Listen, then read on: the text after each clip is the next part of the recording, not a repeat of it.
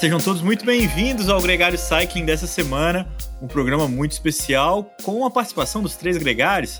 Hoje comigo aqui o Nicolas Sessler, o Álvaro Pacheco e um convidado muito especial, Álvaro Pacheco. Muito bem-vindo vocês aqui no episódio conosco. É, quem vai fazer as honras? Quem apresenta ele? Nicolas Sessler? Nicolas, que, Nicolas que é da casa. Fazia tempo que eu não participava do, do Gregário Cycling, né? Mas essa oportunidade eu não podia, não podia perder, não podia deixar de passar, de, de dar umas cornetadas, né? Nele que já foi quase, quase manager, a gente conviveu muito junto. E dar as boas-vindas ao Rui Avancini.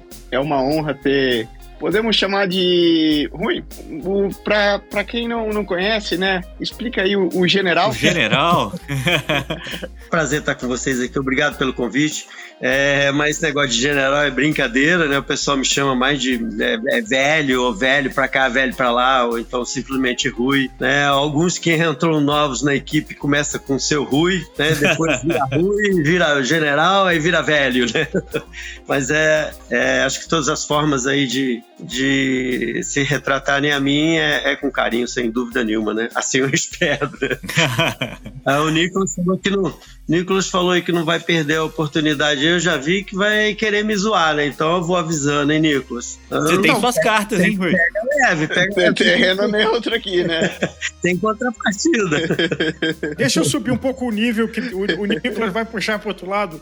É, quando a gente vai assistir um espetáculo de música clássica, a gente tem uma orquestra sinfônica de 80, 100 instrumentos, e a gente vê aquilo tudo só como um conjunto único, harmônico, e um cara lá no meio com uma varinha só se mexendo para um lado e para o outro. Quem não conhece acha que aquele cara não está fazendo nada. É, e eu diria que esse é um papel que você tem como maestro de fazer com que tudo funcione na estrutura da equipe que vem evoluindo de uma equipe brasileira para uma equipe mundial. Como é que você se sente nesse papel do maestro, que é a pessoa que quem não conhece muito não vê o valor mas se não fosse essa pessoa, tudo aquilo não estava funcionando como deveria funcionar. É, bom, acho que eu posso dizer que eu uso a minha batuta diferente, cara. Não for só sinalizar, não. Eu dou umas varadas de.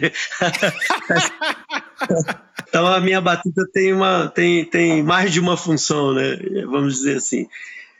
Ah, cara, é legal. Isso é assim, reger alguma coisa assim é, é bem legal, né? Principalmente essa essa equipe que, que nós temos hoje, né, que assim é a equipe ela né, no seu fundo, né, ela é, ela é criada né, por mim e pelo Henrique, mas o Henrique é o mentor, o Henrique, na verdade, o regente, no fundo, é, é o Henrique, né? Então é, é. Só que ele precisa de várias pessoas, precisa de um grupo, precisa de uma equipe, né? Precisa de vários braços para que isso vá à frente, que ele né, dê continuidade nas ideias dele. E assim, é, eu me sinto pô, privilegiado, né? Uma honra, né?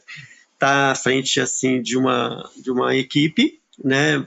Principalmente na frente de, de grandes empresas, né? Como o Calói e tanto e mais outras 22, né? Que que são nossos parceiros. Então é além de uma grande responsabilidade, é uma, é uma honra, é um prazer estar tá, tá, tá contribuindo né, para o esporte de uma maneira geral e tá, tá vivendo isso, né, com, com, com uma, sempre com uma equipe muito jovem.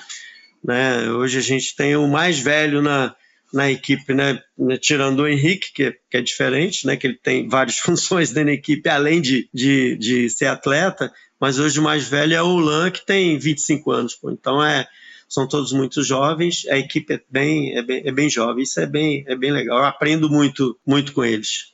Ô Rui, eu acho que uma coisa que é, é legal para a gente dar uma dinâmica, muita gente não tem noção do que é e hum, a estrutura que leva uma equipe profissional, tanto de pessoas como de material. Você podia passar para a gente um pouco o que seria mais ou menos o organograma de quantas, é, o que é preciso para andar com um projeto como esse para frente? É, hoje nós temos é, quatro atletas, né? Então, para você ter quatro atletas, você já precisa ter uma, uma senhora estrutura, não é? Não é para você funcionar bem, né? É, não vou dizer nem o mínimo necessário, não, mas para você funcionar bem, ter esses atletas prontos para alinharem, né? Para estarem em todas as, as largadas que, que um, um, cronograma do ano né, que a gente tem, que esse ano são 56 largadas, então você precisa ter uma, uma estrutura bem, bem sólida, né, bem, bem consistente para você não, não perder nenhuma, nenhuma largada dessa. Então, hoje, o nosso grupo direto, né, assim, que está viajando direto, são 12 pessoas, né, são oito staffs, mais os quatro atletas. Então, são dois mecânicos, dois físio, eu, é, mais um motorista, é, fotógrafo, né, videomaker. É lógico que essas pessoas não todas é, fazem as, as, competições internacionais. Internacional a gente dá uma, uma mesclada mesmo porque a gente tem, tem é, coincidências de datas, né, de ter prova aqui e ter prova na Europa. Dobrar calendário, né? É, é. Aí então a gente dá uma, uma, uma dividida nesse grupo. Não tem como eu mensurar isso para você assim exatamente, mas se eu fosse te dizer em, em uma frase, é, é bem trabalhoso e difícil você ter uma, uma estrutura que funcione bem durante o ano inteiro. Você ter uma estrutura de funcionar em duas, três provas é uma coisa, mas você ter essa estrutura com toda essa galera, todas essas pessoas funcionando bem o ano inteiro é, é complicado, né? Porque né, cada um, cada indivíduo da equipe tem seus problemas pessoais, é, adoece, e, enfim, tem uma série de coisas né, que, que envolve e que pode atrapalhar em algum momento o funcionamento, o bom funcionamento né, da, da equipe e para não atrapalhar principalmente o, o atleta de estar tá lá na, na hora da largada lá, né, que é o mais que é o mais importante. Hum. É, o fator humano é o mais difícil muitas vezes de acertar, né?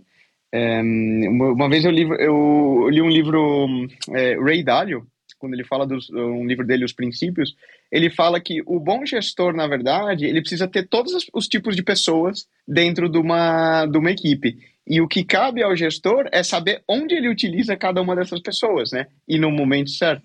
Para que a coisa flua bem durante todo o ano. E quando você fala de alta performance esportiva, isso ainda é mais importante, né? É, e a parte de estrutura, né? Que estrutura física, né? Que você material, né? Que você é, perguntou, você citou, é, é, também ela é bem, ela é bem difícil, né? Porque nossa temporada ela é muito longa, né? Ela vai de fevereiro a novembro. Então você precisa ter todo o seu material em janeiro ou até antes, né, para começarem os treinamentos e ter todo esse material, a manutenção desse material até novembro. Então é, é você tem que ter no mínimo quatro bicicletas para cada atleta, né, para sempre ter alguma coisa de reserva aí, aquele está usando para treino é de treino, aquele usa para competição é de competição que vai estar tá sempre pronta. Então, na verdade, hoje, como nós, nós funcionamos, nós temos, cada atleta tem três mountain bikes e uma bike de speed, né?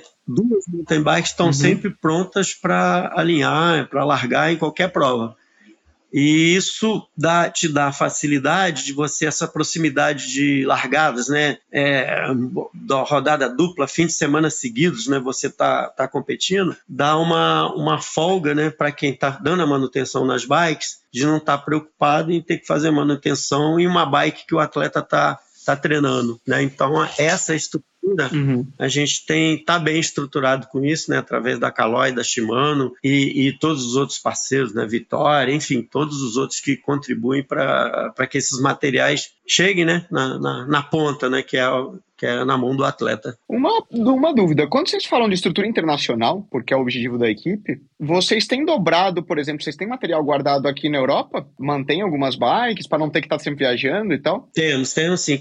Nós temos uma base, né, na, na, na Itália, onde onde está. A gente basicamente a gente replicou o que nós temos no Brasil, né, que é um motorhome e uma van.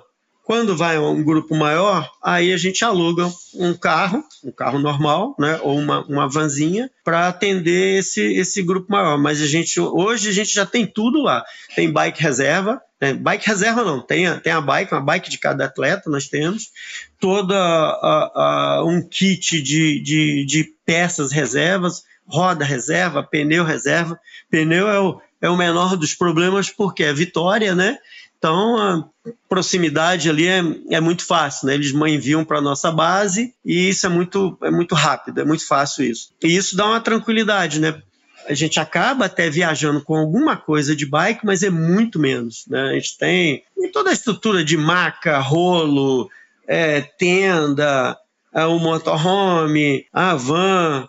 É, uma coisa que isso assim nos dá uma super hiper tranquilidade é que, por exemplo, a gente chega no, no nosso destino, no aeroporto, nós já temos a nossa van lá nos aguardando e quando a gente aluga um carro, esse staff ele já pega esse carro, já está no estacionamento, então é é aquela economia de uma hora, uma hora e meia que você né, só em ter que sair, pegar, alugar carro, pegar o carro, não sei o que, você economiza. Então isso é uma tranquilidade gigante pra gente, assim. Você sabe disso, né? Quando a gente, a gente já viajou juntos, já ralou pra caramba, já saiu arrastando caixa de malabike por aeroporto afora. Então é, é, é isso, porra, tem um valor enorme. Cara, é uma, é uma diferença enorme. E não só na parte é, economia de energia e cansaço, mas economia de dinheiro também, né? Porque cada vez que você viaja com material, bicicleta quebra, bicicleta você tem que pagar para colocar no avião,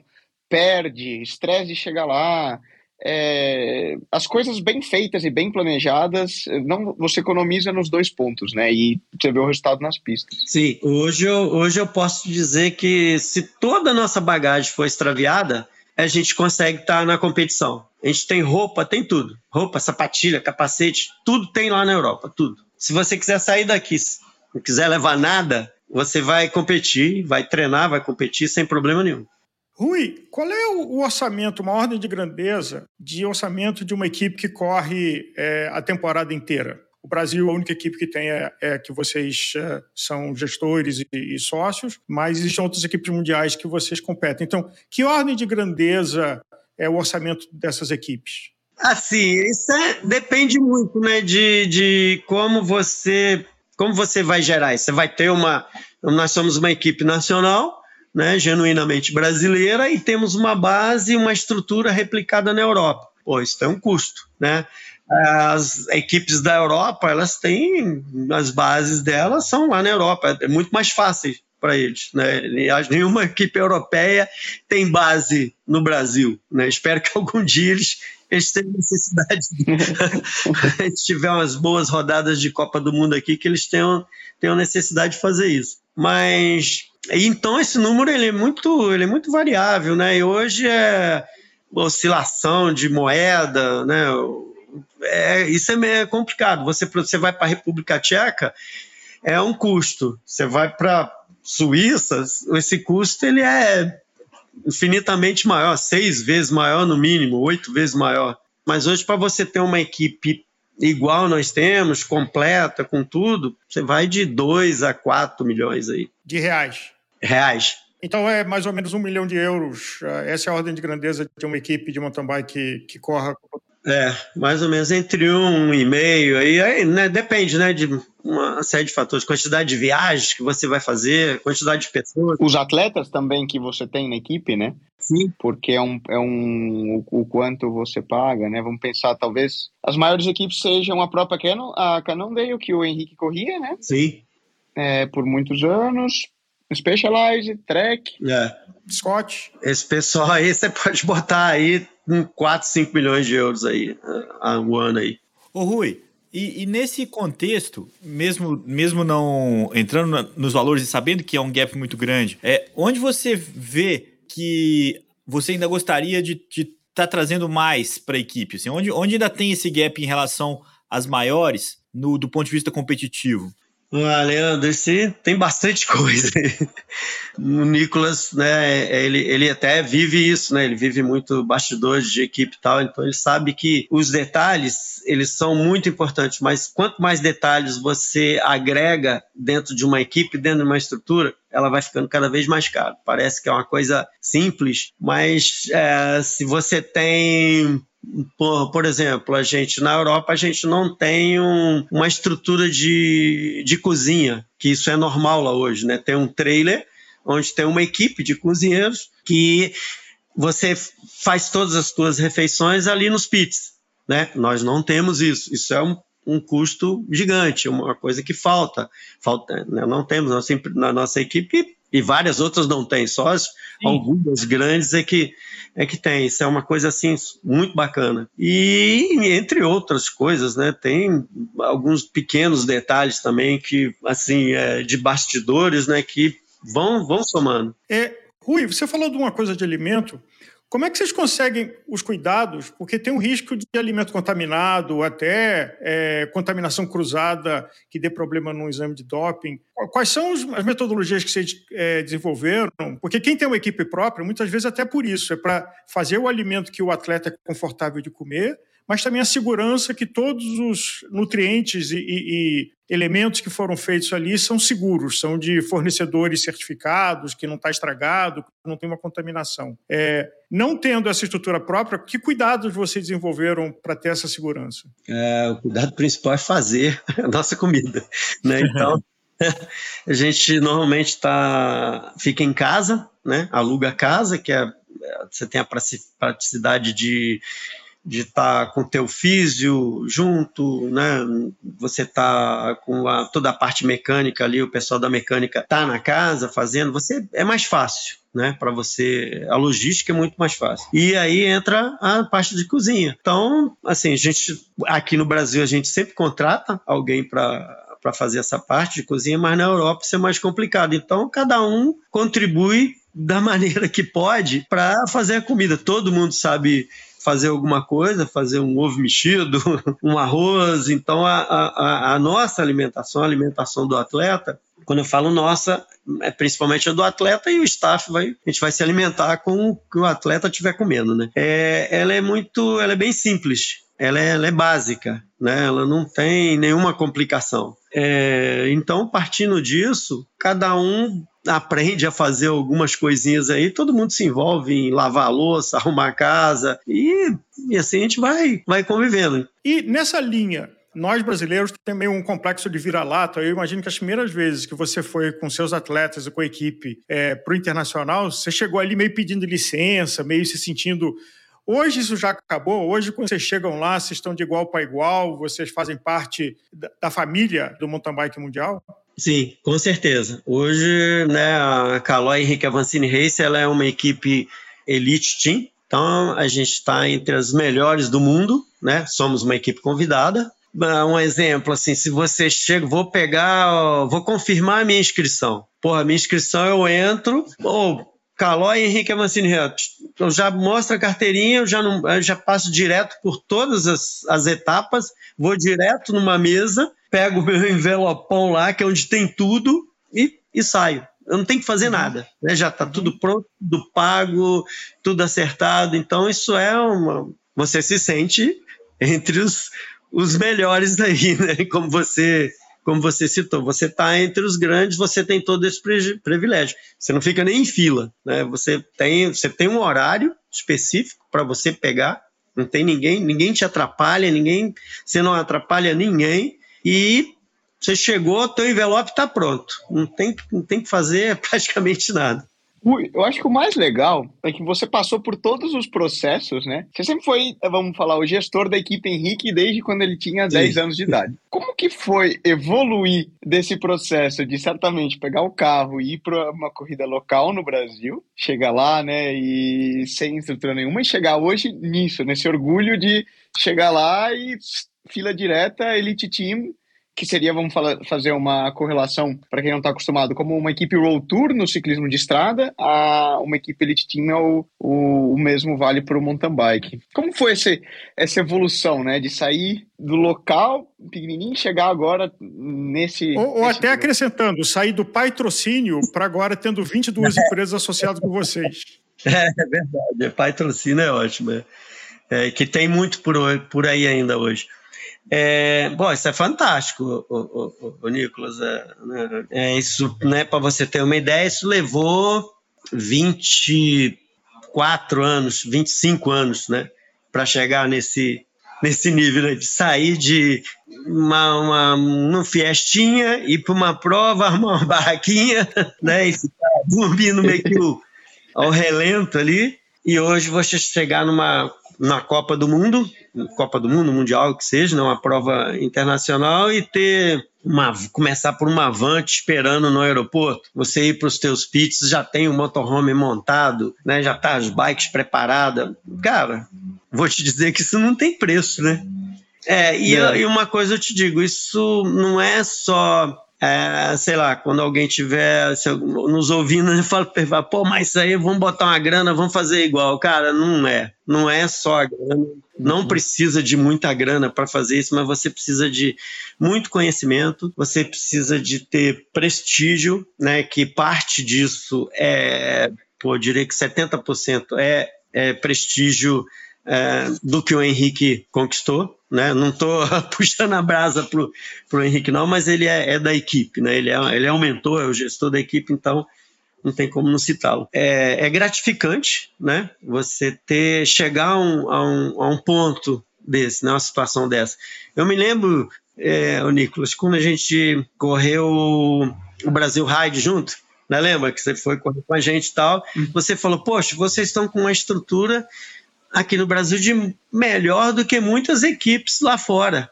Né, que a gente tinha, tinha mecânico, é tinha físio, tinha, né, tinha toda uma estrutura. Né? É aquela estrutura que você viu, a gente conseguiu melhorar muito, né? tem uma, uma, uma quantidade de, de coisas maiores, né? e conseguimos replicar isso na, na, na Europa. Então é, é fantástico, isso é, é muito gratificante. É, isso é significativo.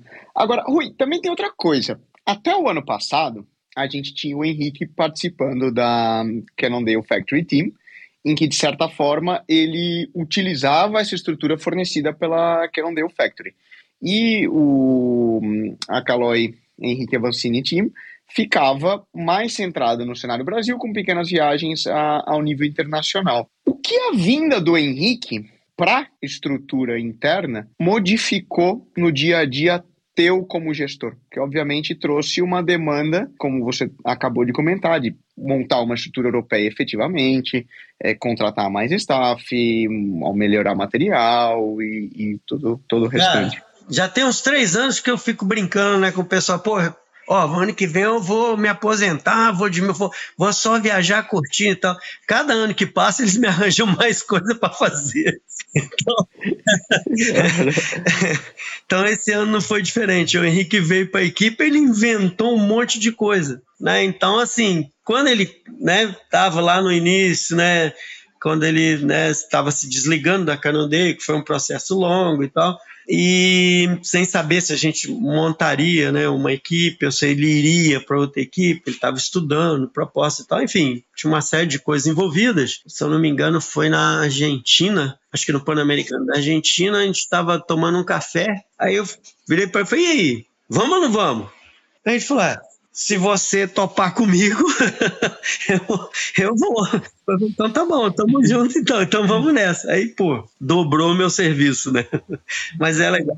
Eu acho que isso é, é meu, é do Henrique, né? Ele herdou isso de mim, de certa forma. A gente é, é meio que movido a desafio, né? Então, pô, quando a gente chega num ponto que fala, pô, caramba, o que, que a gente tem que fazer para melhorar isso aqui? O que, que a gente pode fazer para melhorar o esporte? Ah, vamos desenvolver numa uma competição, vamos né, tentar organizar uma competição. E isso é, é, foi que motivou a gente né, a, a, encarar todo esse desafio de ter uma equipe, ter uma equipe no Brasil, ter ela replicada lá fora. E todos os anos, você é, é testemunho disso, todos os anos a gente sempre tentou implantar alguma coisa nova dentro da, da equipe, visando sempre crescimento da equipe, crescimento dos atletas e principalmente crescimento do, do nosso esporte. Nesse lado, Rui, vocês fizeram uma coisa que foi para o esporte, para o mountain bike brasileiro, que é ter uma etapa da Copa do Mundo aí na varanda de casa em Itaipava, Petrópolis, ano passado. Como é que foi para você o primeiro dia, assim, eu imagino a quantidade de coisa que tinha chance de dar errado, que podia ter dado errado, que a casa caindo, até clima. E no primeiro dia que você chegou lá e viu tudo aquilo acontecendo. É, eu acho que, como a maioria né, dos brasileiros, né, foi, foi surpresa. É, pô, a gente conseguiu, né, tá, uma Copa do Mundo tá no Brasil. Acho que, assim, para muitos, não conseguem entender o, o quão grande isso é né, você conseguir trazer uma Copa do mundo para o teu país. Né? Um país que, pô, a última vez que sediou foi em 2012. Além de ser uma surpresa, foi um prazeroso você ver tudo aquilo, né? E tudo aquilo montado. Foi um esforço gigantesco, né? Um, inclusive do, do, do, próprio Henrique, nessa, toda essa ponte, né? toda essa ligação com o pessoal da UCI Brasil, e enfim, bastidores, né? Que tem muita coisa mas é, é como um Tour de France, por exemplo, que as cidades ficam brigando entre elas para que o tour passe na, na, na, sua porta, né, dentro da sua cidade, que ela chegue ou largue, ou até simplesmente só que passe. Foi uma coisa que acho que motivou muita gente a pedalar. Isso dá um retorno, né, dá para gente, é gratificante para a gente ver isso é, mudou o, o status da, da, da, cidade né, aqui de Petrópolis, não só de Petrópolis, mas como toda a região, acho que até do Brasil inteiro, né, ter uma Copa do Mundo aqui. E eu me lembro que o pessoal estava meio na dúvida, né, organizador, ah, vamos levar para não sei aonde, não sei o que e tal. Aí eu, o pessoal da UCI falou, só tem sentido se essa Copa do Mundo for para cidade do Henrique. Né? Então foi onde que acabou vindo para cá e foi ótimo. Não, e um desafio, porque apesar de Petrópolis e Taipava ter uma estrutura hoteleira grande, mas é um desafio da quantidade de pessoas que tinham. Inclusive, essa é uma coisa que foi unânime, é, e quem acompanha um pouco o mountain bike, eu estou começando a acompanhar graças a Gregário, mas a energia do público que estava em Petrópolis não é a energia que você vê em todas as etapas da Copa do Mundo. Sem dúvida nenhuma, sem dúvida nenhuma. Pô, o calor do torcedor brasileiro é inigualável, né? não, tem, não tem nenhum outro lugar. Como observador do mountain bike nessa, nessa trajetória, porque quem organiza evento, e essa discussão aconteceu em algumas etapas, de que tem alguns circuitos que estão até ficando um pouco perigosos, no sentido de ficar subindo a barra, de ficar mais difícil desafiador. Qual é a tua opinião sobre isso? Sobre o desenho de circuito e organizações de prova? Porque é um espetáculo, precisa atrair, precisa ser interessante e disputado, mas o limite em que ele não coloque em risco o piloto. Sim, eu acho que né, tem que ter um limite. A gente precisa ter um limite. Mas uh, o mountain bike ele não é medido só pela força, né? Ele é medido por, por tudo, né? Um conjunto, né? De fatores aí que é a força, a habilidade, a agilidade, enfim, entra, entra todos os fatores aí. Então, se você bota uma, um circuito que é fácil ele vai ser medido muito mais pela força do que pela habilidade. Eu acho o seguinte, que todo trecho de habilidade, todo trecho técnico, é, é, precisa ser trechos que alguém com uma habilidade menor ultrapasse, né? E quem tem uma habilidade maior consiga ganhar alguns segundos ali. Mas não necessariamente uma coisa que, pô, 10% do pelotão vai ultrapassar. Uma pista de Copa do Mundo, 99% dos atletas que estão ali alinhados, eles zeram o percurso. 99%, diria até 100%. Todos vão passar uh, por todos os obstáculos, por todas as linhas principais. Ninguém usa Tinkerline. É raro, só se tem algum problema mecânico, furou o pneu e tal, aí você acaba passando por um trecho que tem menos pedra, menos tronco, enfim. Mas é, são trechos é, é, construídos, normalmente são trechos construídos, onde eu vou chegar lá e não vou dizer que eu vou conseguir passar em todos, mas eu vou passar em alguns, vou passar muito mais lento, do que um atleta top 20, top 30 vai passar. O cara vai passar cinco vezes a minha velocidade, entendeu? Mas não é que, não que seja trechos perigosos. Agora, é, é, acho que tem que ter um limite, mas assim, esse limite ele é, ele é difícil né, de, de ser medido, justamente por isso, pela técnica apurada que os pilotos é, é, têm hoje, né? Que a, a, maioria dos pilotos, alguns, alguns grandes pilotos têm que, pô, eles chegam nas pistas, na volta de reconhecimento, praticamente o cara já vai, já passa direto, já vem alguém que atrás de alguém que já passou, ele já está na linha, copiando, enfim, é, ele, todos param para ver as melhores linhas, mas não necessariamente ele está parando ali para ver qual o perigo, qual a dificuldade. Ele está procurando uma linha mais rápida dentro de todas as linhas que normalmente existem num trecho técnico. E a pergunta mais importante: você ainda se diverte pedalando? Com certeza. Quando eu consigo pedalar, né?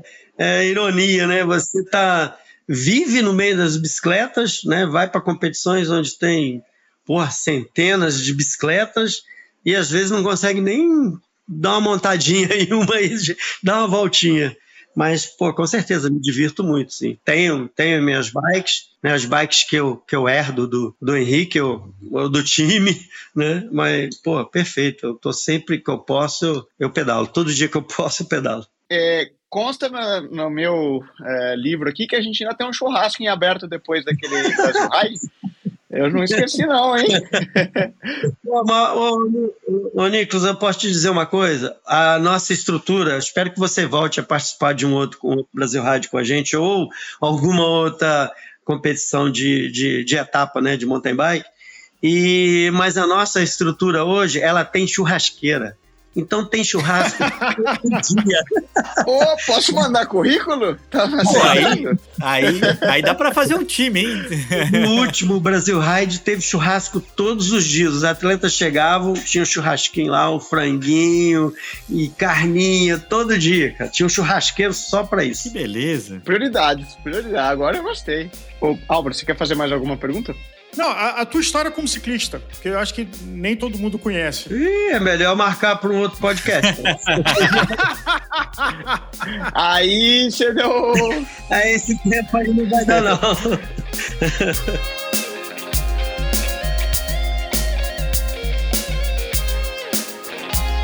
Lembrando que o Gregário Cycling toda sexta-feira entrega aqui sempre um programa novo para você. Então siga a gente é, nas mídias sociais, Siga a gente aqui no YouTube também, deixe seu like, comente, interaja com a gente. É um grande prazer ter a sua companhia, como foi ter hoje aqui o Rui Avancini com a gente aqui no Gregário Cycling. Um grande abraço para todo mundo, um abraço pessoal. A gente se encontra na próxima sexta-feira, não antes disso, né? No Gregário Radio toda segunda-feira também. Valeu!